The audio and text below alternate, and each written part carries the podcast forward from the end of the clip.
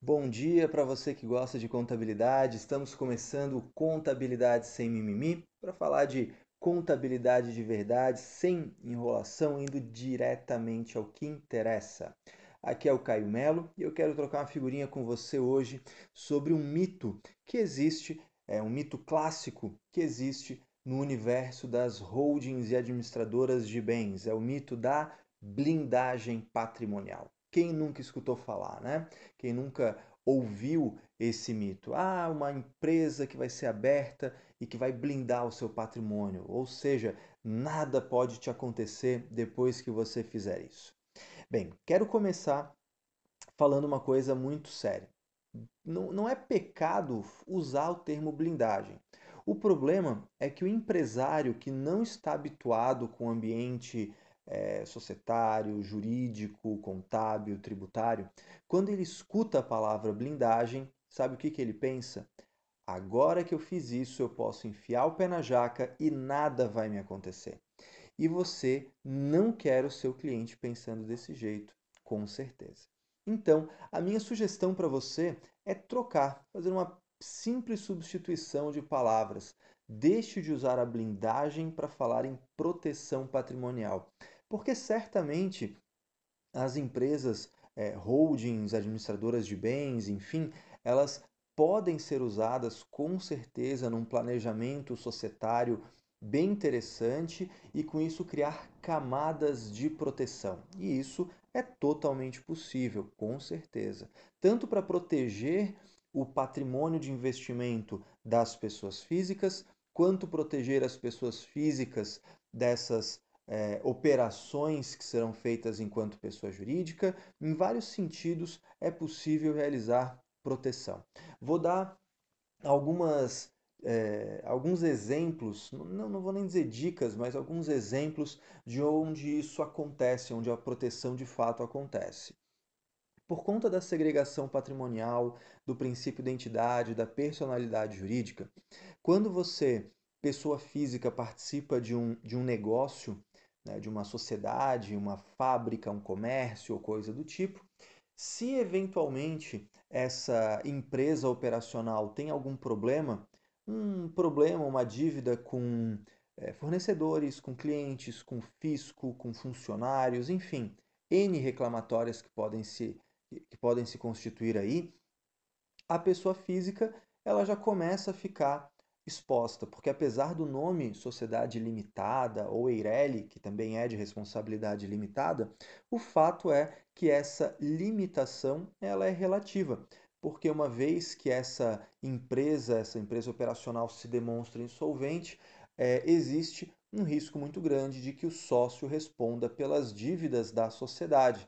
E, e a gente sabe que, principalmente numa esfera trabalhista, isso é muito recorrente certo? Então imagine você com um patrimônio de imóveis estratégicos de investimento, outros tipos de ativos que você foi adquirindo ao longo da sua vida para garantir a segurança da sua família e de uma hora para outra, por um problema e uma dor de barriga na, na vara trabalhista, você acaba tendo isso tomado de você. Agora, Vamos voltar no tempo e imaginar que ao invés dessa pessoa física ser sócia, nós temos uma empresa participando dessa empresa. E essa empresa seria uma holding, uma holding pura, uma sociedade de participação. Bem, um erro muito comum que as pessoas cometem é de colocar tudo dentro dessa holding, transformando ela numa holding mista, que administra bens e que participa de sociedade ao mesmo tempo. E aí vem o problema. De novo, se der um problema, é uma reclamatória com a empresa operacional, a gente sobe para o sócio, que agora é uma pessoa jurídica, e o patrimônio está lá dentro e a gente pega isso. Agora, olha que interessante se você tiver não uma, mas duas empresas de proteção. Uma holding pura só participa dessa empresa e, em paralelo a ela, você tem uma administradora de bens, você tem uma holding patrimonial e nela você insere os seus bens de investimento, seus imóveis, né, para aluguel, para garantir a vida da, dos seus sucessores ou quer, o que quer que seja. Quando você faz isso, não é que você blinda, mas você dificulta o acesso àqueles imóveis. porque teoricamente teria-se que a empresa operacional se tornar insolvente, para que você é, chame a holding pura para participar, desconsidere a personalidade jurídica dela para juntar a holding patrimonial e chegar naqueles imóveis. É muito pouco provável, não é impossível, claro, mas é muito pouco provável que isso aconteça. E dessa forma, você garante é, que, um, com, com camadas maiores de proteção, com uma necessidade maior de fôlego da outra parte para buscar aqueles imóveis, muito provavelmente a gente no meio do caminho vai ter um acordo, vai ter um fechamento mais interessante em que você, claro, vai arcar com as suas responsabilidades, talvez aí com dinheiro, talvez com liquidação de algumas cotas, mas o principal, que era proteger aqueles imóveis, você vai conseguir.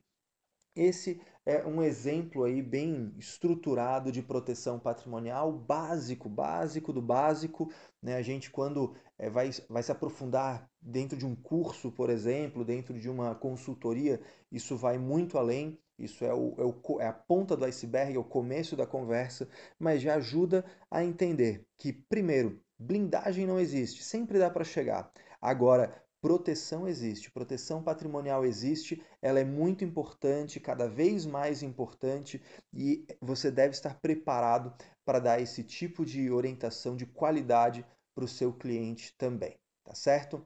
Faz sentido isso para você? Se faz sentido, então eu quero te convidar para compartilhar isso com seus colegas, multiplicar essa informação, né? seja aqui pelo podcast, seja eh, por e-mail, se você já está na minha lista, né? se você acessa os, as postagens do Instagram e do Facebook, que a gente também compartilha essas informações.